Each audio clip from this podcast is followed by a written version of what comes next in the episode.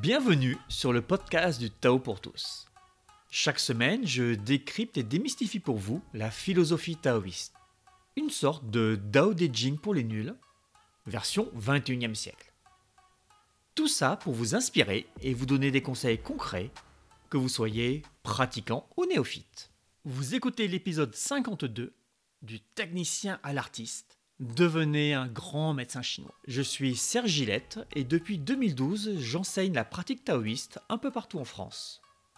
Je suis aussi fondateur de TheDaoProject.org, la seule plateforme dédiée à l'apprentissage pratique et moderne du taoïsme. La médecine traditionnelle chinoise est un outil précieux lorsqu'elle est utilisée correctement. Cependant, cet outil ne couvre pas tous les besoins médicaux. Ah, c'est même loin d'être le cas. La médecine occidentale, qui a évolué à partir des pratiques des chirurgiens barbiers du Moyen Âge et de la nécessité de traiter les blessures de guerre, est ainsi nettement plus efficace pour réduire les fractures, arrêter les hémorragies ou réparer les tendons sectionnés. Si on exclut les traitements traumatologiques et les cas majeurs qui nécessitent des protocoles lourds, la médecine chinoise peut s'avérer très efficace. Ce qui est assez délirant, c'est qu'elle est efficace même si on est un piètre médecin chinois, même si on ne comprend pas du tout ce qu'on fait, même si on est un parfait débutant, du moins tant que le diagnostic est posé. C'est une médecine de technicien, et il suffit de suivre les recettes pour arriver à d'excellents résultats. Maintenant, la question est de savoir si vous avez l'intention de ne rester qu'un technicien toute votre vie, ou si vous désirez aller au-delà et devenir un grand médecin chinois. Dans cet épisode, je vous donne les clés pour comprendre ce dont vous avez besoin pour passer du technicien au maître. Commençons par une petite histoire personnelle qui va vous montrer à quel point la médecine chinoise fonctionne et à quel point il s'agit d'une pratique de simple technicien. Je commence à m'intéresser à la médecine chinoise en 98. Pour être franc, c'est une discipline dans laquelle je ne crois pas une seule seconde. Je pense que c'est du charlatanisme. J'ai lu pas mal de choses sur Internet et tout ce que j'ai vu me laisse penser qu'il s'agit d'un bête effet placebo, d'une espèce de complaisance du sujet. Comme je suis de formation mateuse et je ne crois pas nécessairement sur parole ce qu'on me dit ou ce que je lis, j'ai décidé de faire des tests, des expériences. C'est ça qui s'appelle avoir un esprit scientifique. Je pars du principe que l'expérience doit pouvoir être répétée un grand nombre de fois, dans des conditions plus ou moins identiques. J'estime que les résultats doivent être clairs, tranchés, nets ils doivent aussi soit tomber dans une norme statistique, soit franchement s'en éloigner. Et ça, c'est un peu compliqué. En lançant une pièce de monnaie en l'air, vous avez une chance sur deux de tomber sur le côté pile. Donc on peut s'attendre, en jetant 10 fois une pièce de monnaie en l'air, à obtenir vaguement 5 piles. En pratique, ce n'est pas le cas. Des fois j'aurai 6 piles, des fois 4, des fois autre chose. Essayez, vous verrez. Il se peut même qu'une fois, contre toute attente, j'obtienne 10 fois d'affilée le résultat pile. La probabilité pour que cela se produise est de l'ordre de 0,1%. Exactement, c'est une chance en 1024. C'est pas lourd, mais c'est possible. Si ça se produisait, il faudrait alors prendre garde à ne pas en conclure la loi universelle. Une pièce de monnaie en l'air retombe toujours sur le côté pile. Ne riez pas, on en reparlera un peu plus loin. C'est pour contrer cet effet probabiliste qu'il faut renouveler l'expérience le plus possible. Et ça tombe bien, car à l'époque, ma compagne souffre de crampes menstruelles très douloureuses et très handicapantes. Donc, j'ai sous la main un sujet d'expérience, la crampe menstruelle, et qui se reproduit plusieurs fois à chaque cycle. En moyenne, elle avait entre 4 et 5 épisodes douloureux. Quand je dis douloureux, hein, comprenez à être plié en deux. Je dispose donc aussi d'un résultat aisément observable, je suis quand même capable de faire la distinction entre quelqu'un qui ne souffre pas et quelqu'un qui est livide et plié en deux. Faites-moi confiance là-dessus. Je tiens mon expérience.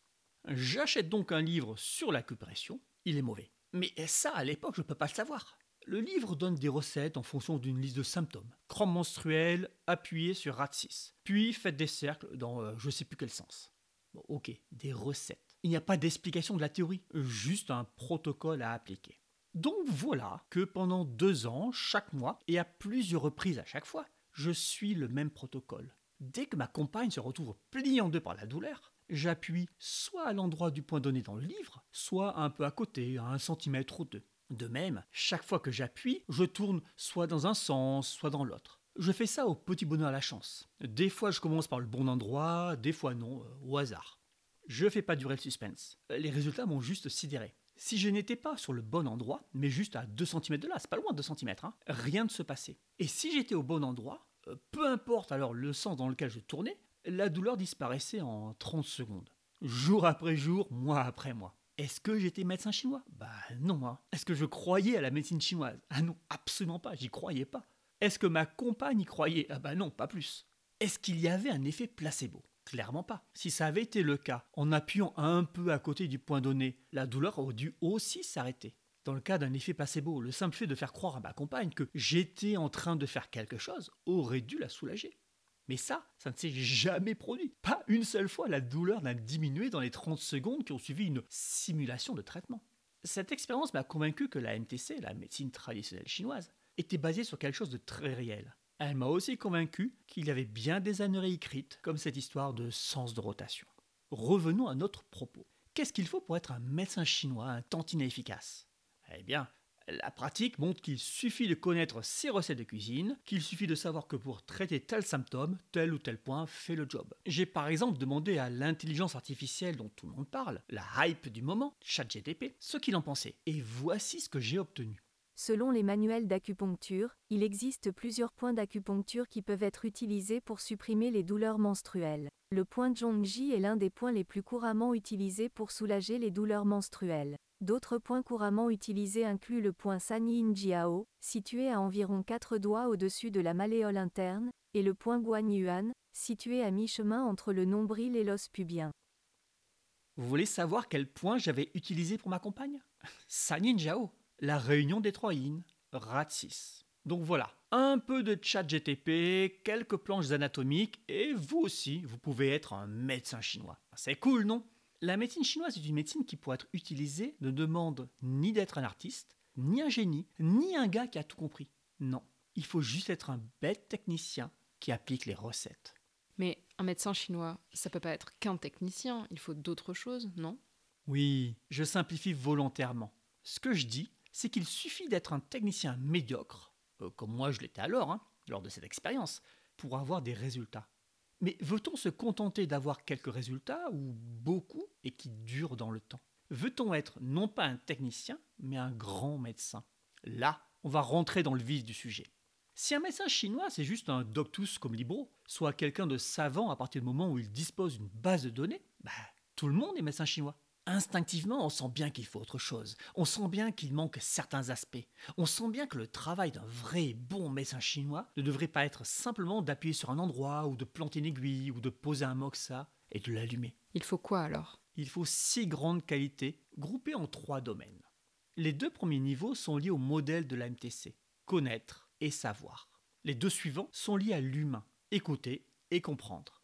Les deux derniers sont liés au chi, sentir diriger. Je vais vous expliquer tout ça en détail et vous allez voir que pour l'instant, respirez, même le mauvais médecin chinois a encore un peu d'avance sur l'intelligence artificielle. Connaître et savoir. La médecine traditionnelle chinoise est un modèle de l'humain. C'est une vision de notre fonctionnement à un niveau assez macro. Cette vision fait sens si on se place dans son référentiel, et uniquement si on s'y place. Elle ne fait aucun sens si on en utilise une partie que l'on mélange avec un autre système. Je vais vous parler un peu de physique pour expliquer cela de manière plus précise. Vous savez qu'il y a plusieurs théories d'explication physique des lois du monde. On a la physique newtonienne, celle des forces qui s'opposent, celle de l'accélération qui fait augmenter une vitesse jusqu'à théoriquement l'infini.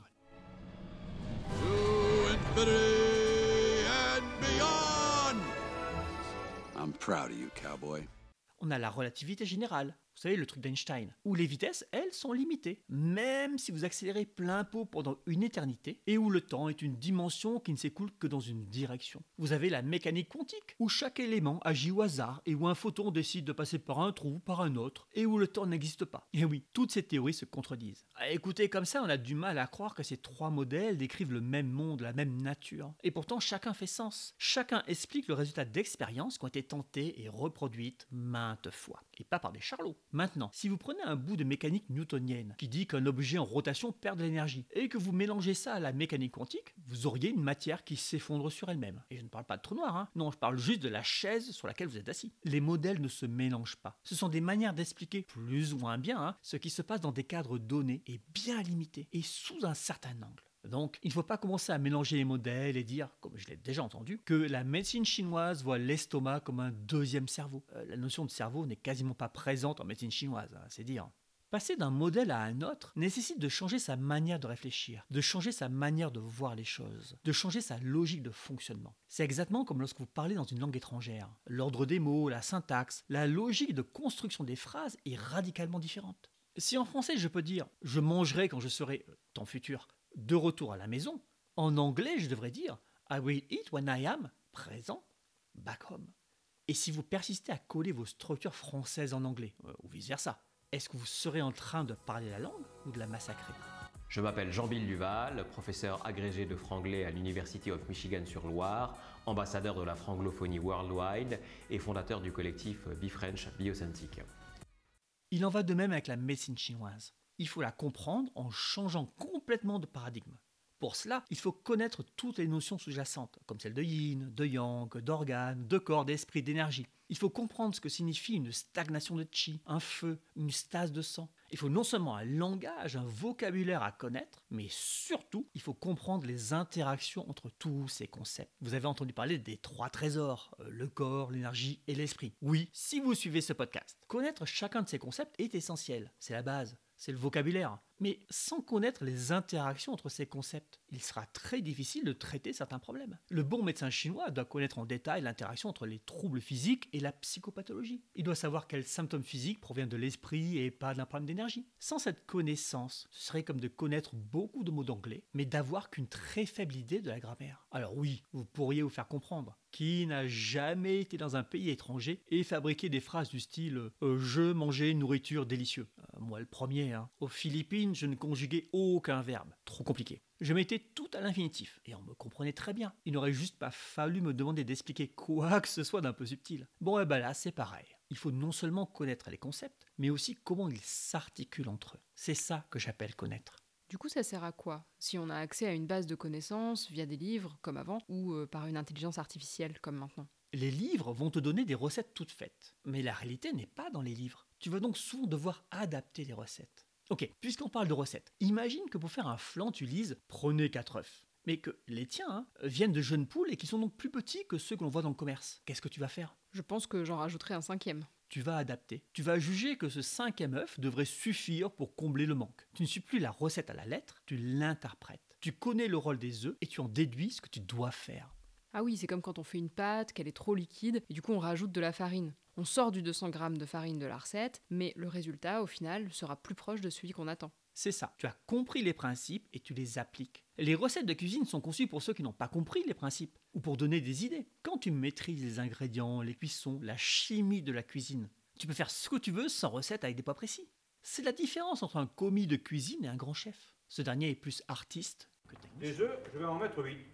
8, c'est à peu près ce que ça peut absorber. Mais si par hasard il en faut davantage, il ne faut pas hésiter à les mettre et il peut créer ses propres recettes. C'est bien pour ça qu'il existe des pages et des pages de listes de recettes de combinaisons de points d'acupuncture. Beaucoup de grands médecins ont voulu laisser leurs traces, leurs recettes, leur vision des choses. Petit problème de Woon à mon avis. Tu peux choisir une forme de simplicité apparente en les suivant la lettre et rester un technicien. Mais rater ta recette quand tes œufs sont trop petits. Ou t'en imprégner pour alimenter ta connaissance du sujet et devenir un grand médecin. Il faut se poser la question de ce qu'on désire dans la vie. Veut-on être quelqu'un de médiocre ou quelqu'un de grand qui se réalise? Et le savoir. Comment vas-tu savoir que telle ou telle recette fonctionne si tu ne l'as jamais faite? Comment vas-tu savoir quel point d'acupuncture ajouter ou enlever à un traitement pour que ça fonctionne euh, Pour ce patient-là, hein, celui qui est devant toi? C'était encore l'histoire de l'œuf. Si j'ai jamais cuisiné pour de vrai, avec plein d'ingrédients qui sont tous un peu différents en taille, en qualité, bah, je peux pas savoir comment m'adapter. Tu as dit le mot adapter. Pour s'adapter, il faut avoir pratiqué. Il faut avoir passé ses connaissances dans le monde réel. Il faut aussi bien avoir réussi que raté ses recettes. Savoir, c'est faire. On est dans le réel. On peut connaître le principe d'Archimède et c'est cool on peut aussi savoir nager. Et franchement, c'est plus utile. Alors si le poids est supérieur à la poussée d'Archimède, eh bien le bateau coule. Merci Jamie. C'est bien gentil de parler d'esprit, mais ce n'est pas qu'un concept. Si tu n'as jamais fait aucun exercice sérieux de méditation, aucun exercice sérieux d'introspection, comment peux-tu avoir la moindre idée de quoi on parle quand on évoque un yi-yang, un zi faible? Mieux encore, comment juger qu'un yi est équilibré si tu n'en as jamais fait l'expérience?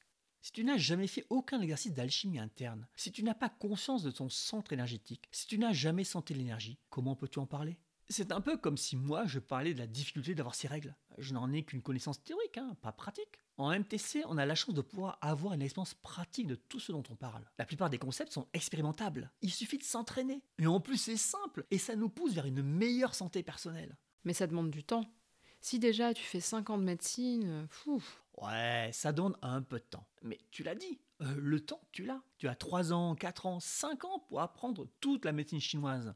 Alors qu'il ne faut que quelques mois, à raison de 10 à 20 minutes par jour, pour développer ces qualités. Et puis, tu n'as pas vraiment le choix, il faut le faire. Sinon, tu parles de choses dont tu n'as pas l'expérience. Sinon, tu restes un petit médecin chinois, un technicien. Est-ce que tu ferais confiance à un jardinier qui te dit quoi planter comme arbre, où les placer, comment les tailler, mais qui n'a jamais touché une bêche ou un arbre de sa vie?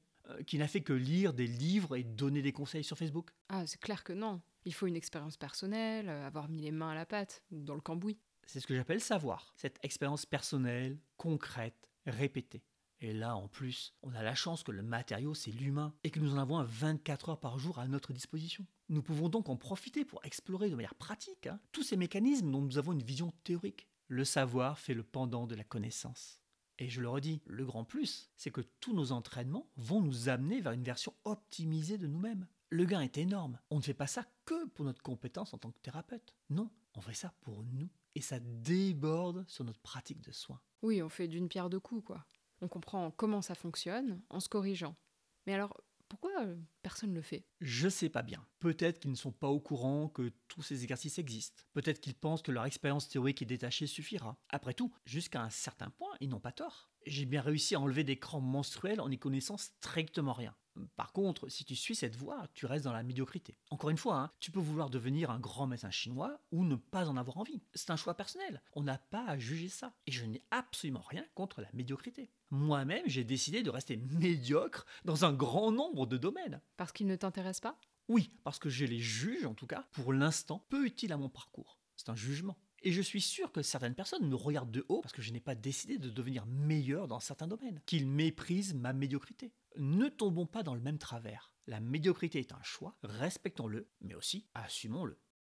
Écouter et comprendre. Le médecin reçoit la plainte d'une personne. Il y a ce que la personne dit et surtout ce qu'elle dit pas. Il va falloir non seulement écouter ce qu'elle nous dit, mais également observer tous les détails qui se présentent à nous. Nous sommes devant un tableau rempli de détails. Certains ont une importance, d'autres non.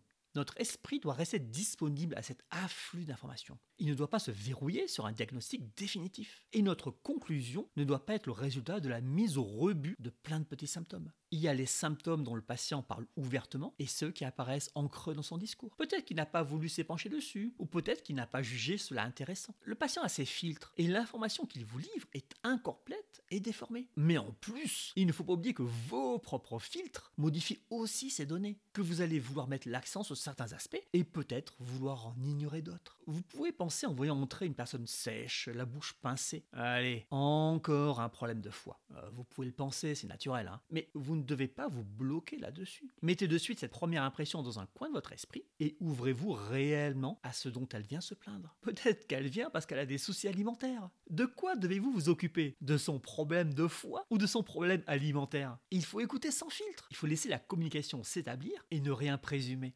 J'entends ici le mot écouter dans un sens large. De laisser venir à soi le plus d'informations sans les déformer. Ah, ça veut dire qu'il faut le silence mental. Pas forcément, on peut forcer ce calme pendant de courtes périodes. C'est le but de certains exercices que l'on voit dans le cursus de développement du science mentale, justement. Le problème de se forcer à être attentif, à écouter, c'est que ça fatigue. Hein. Et si on fatigue, à la fin de la journée, on écoutera moins bien. Pire, le soir, en rentrant chez soi, on ne profitera pas de la vie. Ça, c'est vraiment dommage. On n'est pas conçu pour se sacrifier pour les autres. Bon, en tout cas, pas chez les taoïstes. On laisse la notion de martyr à d'autres.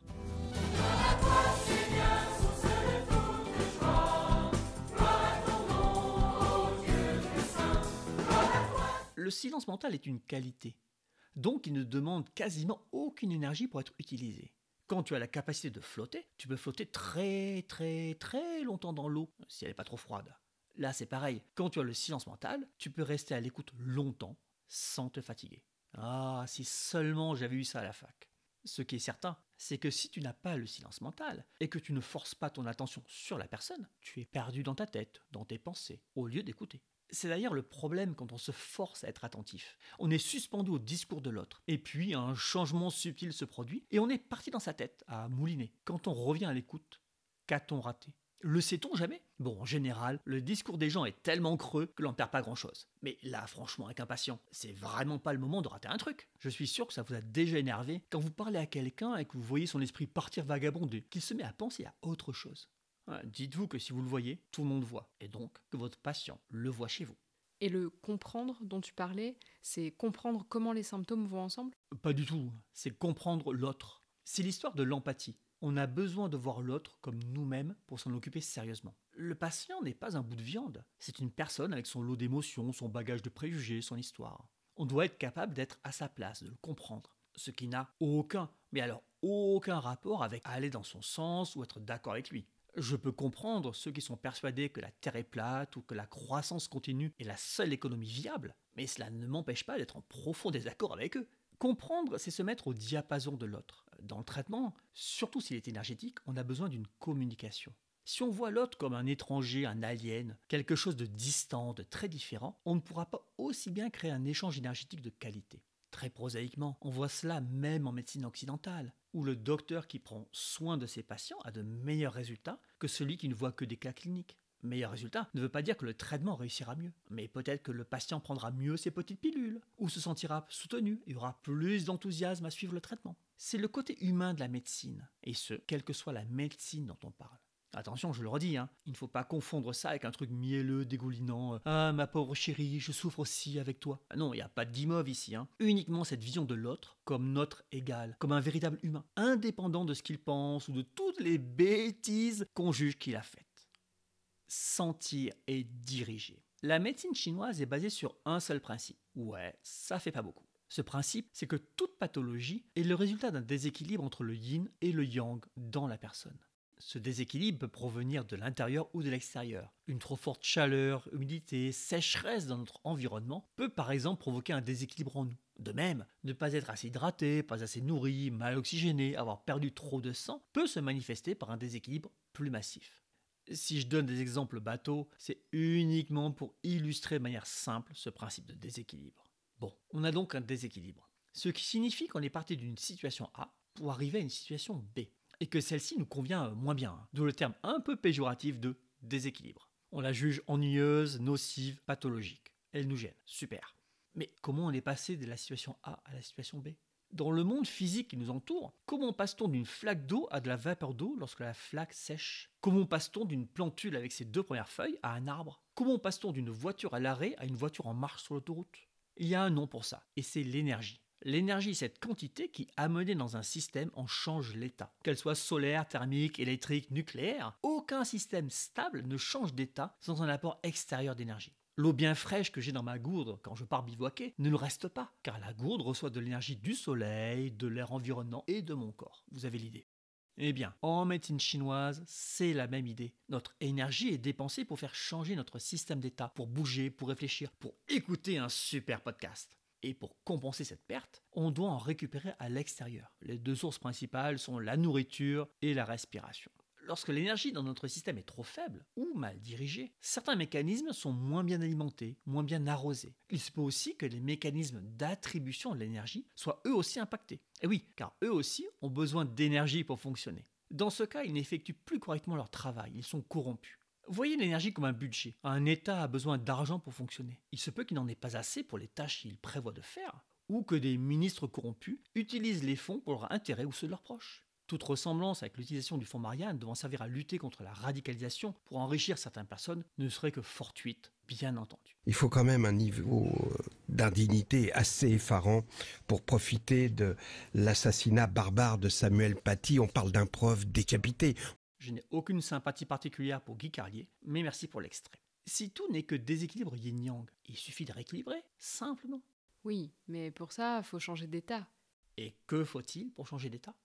De l'énergie. Voilà, il nous faut du budget. Il faut aussi que ce budget ne soit pas utilisé par un ministre corrompu. Donc le médecin chinois doit s'assurer de deux choses uniquement. Que le patient ait assez d'énergie et que cette énergie soit bien utilisée. Pour le premier point, il lui conseillera de mieux manger, lui donnera des exercices, et aussi fera en sorte que le système qui convertit l'apport d'énergie extérieure en énergie utilisable fonctionne mieux. Comme la digestion? Oui, mais pas que. La digestion est l'un des mécanismes, en effet, qui transforme un apport extérieur en énergie, en chi. On a aussi la respiration. Mais surtout, on a un grand régulateur qui gère tout ça. Et on l'appelle le dantian inférieur, le champ de cinabre inférieur, le centre énergétique. Bon, c'est des mots tout ça. Dis-toi qu'exactement comme dans une centrale nucléaire, tu as une salle de contrôle avec plein de curseurs et de manettes. Cette salle va gérer la production du chi à partir des aliments et de la respiration.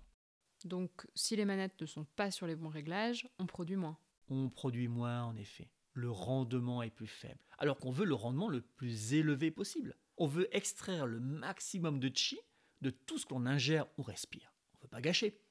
Et ce centre énergétique, on peut agir dessus, je suppose. Oui, à l'aide des points d'acupuncture.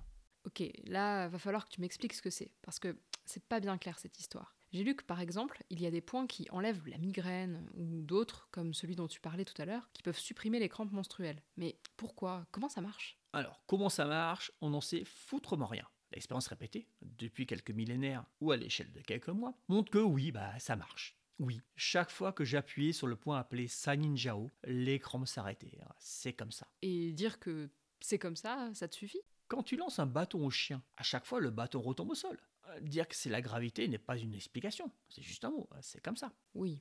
Et je me suis habituée à ce qui retombe à chaque fois. Eh oui, c'est comme ça. Eh ben moi, je me suis habitué à ce qu'une crampe s'arrête avec Ratsis, ou qu'avec Regout, un autre point, une migraine s'estompe. L'explication réelle compte peu. Ce qui compte en revanche, c'est premièrement de savoir que l'on ne sait pas, et deuxièmement, de pouvoir utiliser ce comportement à notre avantage. Dans le cas qui nous préoccupe, on ne sait pas pourquoi tel ou tel point produit tel ou tel effet. Mais on sait que c'est plutôt vrai. L'expérience répétée montre que ça marche plutôt bien. Si je comprends bien, tu dis que ça marche pas à chaque fois. En effet, je dis ça. Mais c'est le cas de toutes les médecines. hein. Une étude menée sur 1900 personnes a montré que l'ubrogépan, un médicament anti-migraineux, faisait disparaître dans 21% des cas la douleur lors d'une crise, contre 14% pour un placebo. Euh, 21% ce n'est pas 100%, hein. c'est même très très loin. Mais pourtant, on considère ce produit comme un médicament à prescrire. Il en va de même pour les points d'acupuncture. Ils ne vont pas marcher à 100%. Mais ce n'est pas pour ça qu'on ne doit pas les utiliser. Et pourquoi est-ce qu'il ne marche pas à chaque fois? Il y a plusieurs raisons, et je vais y revenir un peu plus loin ou dans un autre épisode. Restons pour l'instant sur cette idée d'avoir plus d'énergie. On peut, au-delà de mieux se nourrir, de mieux respirer, de mieux se comporter, obtenir un meilleur rendement au niveau de notre petite centrale. Et ça, on peut le faire avec des points d'acupuncture. Et là, on arrive sur l'utilisation des points d'acupuncture. Il faut les voir comme des espèces d'interrupteurs. Tu es en bas de la cage d'escalier, tu appuies sur un bouton, et toutes les lumières s'allument jusqu'au quatrième étage. Pourtant, l'interrupteur est loin de ton palier du quatrième. Bah là, c'est pareil. On dispose en quelque sorte de petits interrupteurs répartis un peu partout sur le corps. Chacun d'entre eux joue sur une ou plusieurs fonctions. Un peu comme si notre bouton dans la cage d'escalier pouvait à la fois allumer les lampes de celle-ci, mais aussi celles du garage. Bon, maintenant, avant d'allumer la cage d'escalier, tu es dans le noir. Et que va-t-il se passer? Que faut-il faire? Hmm, Tâtonner pour trouver l'interrupteur? Et ça peut prendre du temps. Oui, mais au bout de plusieurs fois, t'as l'habitude, tu sais où il est. Absolument. C'est le sentir dont je parlais. Le médecin chinois doit être capable de sentir le point d'acupuncture, de savoir où il se situe. Cette localisation ne doit pas provenir d'une quelconque nomenclature du style à quatre travers de doigts au-dessus de la malléole externe, mais bien d'une sensation. Il ne s'agit pas d'une connaissance livresque, intellectuelle, mais d'un savoir concret, pratique, sensoriel. Est-ce que savoir que l'interrupteur de l'escalier est situé à 1m10 du sol et à 32 cm du bord de la porte t'aide à le trouver dans le noir? Un peu quand même. Et tu le trouves du premier coup? Non, il faut quand même que je cherche dans la zone où je pense qu'il est. Pour un point d'acupuncture, c'est pareil. Ton atlas te donne une localisation approximative et ensuite il faut raffiner. Faut se rappeler qu'un point d'acupuncture, ça a la taille en général d'une pointe de stylo bille. C'est pas gros. D'où le fait qu'avec le doigt qui est large, c'est plus facile à trouver. Surtout avec de gros doigts, oui. D'où mes succès initiaux. Mais il faut comprendre que c'est un endroit qui est une sorte d'interrupteur énergétique. On cherche donc à la fois une sensation physique et une sensation énergétique. Alors la première est très simple à trouver dans la plupart des cas, avec son gros doigt ou pas. La seconde nécessite d'être bien entraîné. Cet entraînement va prendre du temps. Vous le savez bien, chaque fois qu'on a quelque chose de sérieux à intégrer, cela prend des mois pour qu'on commence à y arriver. Et ensuite, des années à maîtriser. Vous avez appris une langue étrangère? Au bout de quelques mois, on peut faire des petites phrases, on peut s'en sortir pour commander au restaurant. Mais peut-on soutenir une conversation philosophique ou technique? Non. Il faut des années pour avoir le niveau requis. Ça ne veut pas dire qu'on n'a pas des petits succès de suite. Tu apprends la pole dance. Qu'est-ce que tu as réussi à faire après ton premier cours? Une figure simple qui consiste à s'asseoir sur la barre et encore euh, pas très bien. Tu avais réussi à faire quelque chose, c'est déjà bien. Mais est-ce que tu estimais que tu savais faire la pole dance? Ah bah non, bien sûr que non. Pourtant, tu savais faire quelque chose. Là, c'est pareil. On va commencer à se familiariser avec un point, puis un autre. Certains seront très difficiles à trouver, d'autres évidents. Et ça sera différent pour chacun d'entre nous. Oui, comme des figures de pole dance finalement. Chacun a ses favoris qu'il réussit un peu mieux que d'autres. C'est ça, on a des affinités. Ce qui compte, c'est d'avoir une méthode pour acquérir cette affinité, pour la développer. On ne cherche pas à avoir un catalogue d'une centaine de points. Certains grands médecins faisaient tout avec seulement 13 points. Donc ça, c'était sentir et diriger. Comme je l'ai dit tout à l'heure, en appuyant bêtement sur un point, on peut avoir un effet. Pour ouvrir une noix, je peux utiliser un gros marteau. Des fois, je vais l'ouvrir, des fois, je vais la pulvériser, des fois, je n'oserais pas frapper de peur de la pulvériser, et il se passera rien. Il y a quand même plus malin à faire. Comme utiliser des aiguilles d'acupuncture? Non, ça c'est pas malin. Vous savez peut-être que traditionnellement, pour activer un point d'acupuncture, on a trois méthodes. L'aiguille, le moxa et les différents touchés que l'on va retrouver dans les tunas. Mais revenons à ce qu'est un point d'acupuncture. C'est un accès au système énergétique de la personne. Que vaut-il mieux pour y accéder? Une aiguille en métal, la chaleur de la combustion du moxa, la vibration ou le tapotis d'un doigt? Attends, c'est une question piège. C'est énergétique, donc il faut utiliser de l'énergie. C'est en effet une question piège. Et oui, la bonne réponse c'est l'énergie. De même pour une noix, il vaut mieux utiliser un bon casse-noix. Tu veux dire que pour activer un point d'acupuncture, on doit utiliser son énergie? Non, je veux dire qu'il faut préférer utiliser de l'énergie. Je n'ai pas dit d'où elle devait provenir. Quand on plante une aiguille dans un point, c'est en général l'énergie du patient qui y va. Tu peux bien sûr rajouter un peu de la tienne au travers de l'aiguille, mais ça sous-entend quelque chose, non? Tu as parlé de diriger, donc je suppose que ça a à voir avec ça. Il faut diriger le chi. Eh oui, si je veux que mon chi active le point d'acupuncture du patient, il faut que je sois capable de diriger mon chi pour qu'il soit en quelque sorte en surpression à l'endroit voulu. Je dois être capable de savoir où l'envoyer Ça, c'est sentir. et capable de l'envoyer. Ah, ça, c'est diriger. Si je n'ai pas ces deux qualités, tout ce que je crois faire est de l'ordre du fantasme, au-delà de la stimulation physique du point. C'est ce que je faisais sur ma compagne. hein. J'appuyais comme une brute et hop, rouler jeunesse. Ça marche dans certains cas, la preuve. Mais ne veut-on pas aller un peu plus loin? Est-ce qu'on veut se contenter d'enlever une migraine dans seulement 21% des cas? Ou est-ce qu'on aimerait avoir un meilleur taux de réussite? Bah oui, si tu veux que tes patients y reviennent, mieux vaut être un peu meilleur. Oui, et sans parler business. Si moi je n'arrive pas à t'enlever tes migraines dans 100% des cas, tu es quand même contente que mon taux de réussite se rapproche plus des 80% que des 20%, non? Ah oui, clairement. Mais concrètement, il faut quoi pour savoir sentir et savoir diriger? Pour sentir, il faut un esprit calme, dont le mental n'est pas parasité. Il faut le silence mental. Pour diriger, il faut le silence mental plus une capacité de focalisation. Il faut être capable de garder son esprit sur une idée simple pendant un moment sans en dévier. Est-ce que j'en suis capable? Essaye. Sans bouger d'un iota, sans le bout de ton petit doigt gauche. Non, non, sans bouger. Et tu ne dois sentir que ce petit bout de l'auriculaire. Hmm, c'est très dur. En fait, je sens aussi mes autres doigts. Oui, c'est très dur, mais cela s'entraîne et c'est à la portée de tous. Combien de fois tu as été devant une figure de Podence que tu te pensais incapable de réaliser? Oui, très souvent. Au début, c'était même à chaque figure. Et ces postures maintenant? Je l'ai fait toutes, plus ou moins bien, mais je me suis entraînée. C'est pas plus compliqué. On sait tous exactement ce qu'on doit faire pour obtenir un résultat. C'est juste qu'on ne le fait pas. Oui, mais moi j'avais des explications précises pour réaliser des figures, des progressions, j'avais des exercices de musculation adaptés. C'est exactement comme dans l'apprentissage de l'énergétique. Tu as des entraînements précis, progressifs, tu as même de la musculation. On appelle ça chauffer le centre. Tout ça, c'est expliqué sur thedaoproject.org. Il n'y a aucun mystère. Si on ne s'entraîne pas, rien n'arrive. Si tu ne fais pas tes exercices de souplesse ou de renforcement musculaire, tu ne progresses pas. On est d'accord? Oui, c'est évident. Eh ben, c'est aussi évident que si tu ne fais pas les exercices qu'il faut, tu ne développeras jamais ni la capacité de sentir un point d'acupuncture, ni celle de diriger ton chi. Et ce qui est cool, c'est que si tu les fais, eh ben, ça marche. Il y a un autre point qui, sans jeu de mots, est important. J'ai dit que chaque point d'acupuncture pouvait avoir plusieurs fonctions. Comme allumer la cage d'escalier et le garage. Oui, j'ai pris cette image. Et cela pose un problème. Tu vois lequel? Bah, j'imagine que la facture va être lourde. Si je veux monter chez moi, pas la peine d'allumer toutes les ampoules du garage. Exactement, c'est du gaspillage. Donc là, on aimerait bien que lorsqu'on active un point d'acupuncture, on puisse le faire sans activer toutes ses fonctions. Et on fait ça comment? C'est encore cette notion de diriger. On dit au point quoi faire, dans quel sens le faire? Hmm, C'est encore lié au silence mental, non? Si je pense à mille choses alors que je suis sur le point d'acupuncture, qu'est-ce qui va se passer? Le chi va être gâché. Exactement comme certains budgets de l'État qui ne servent qu'à payer des consultants et à préparer la retraite dorée des ministres. Sans silence mental, nos pensées ne seront pas stables. Chaque fois qu'on pensera à autre chose que le point d'acupuncture et à ce qu'on aimerait qu'il fasse, le chi s'en ira ailleurs. Il sera gâché, gaspillé. Et tu as dit que si le patient est très fatigué, tu allais utiliser ton chi pour activer ses points d'acupuncture.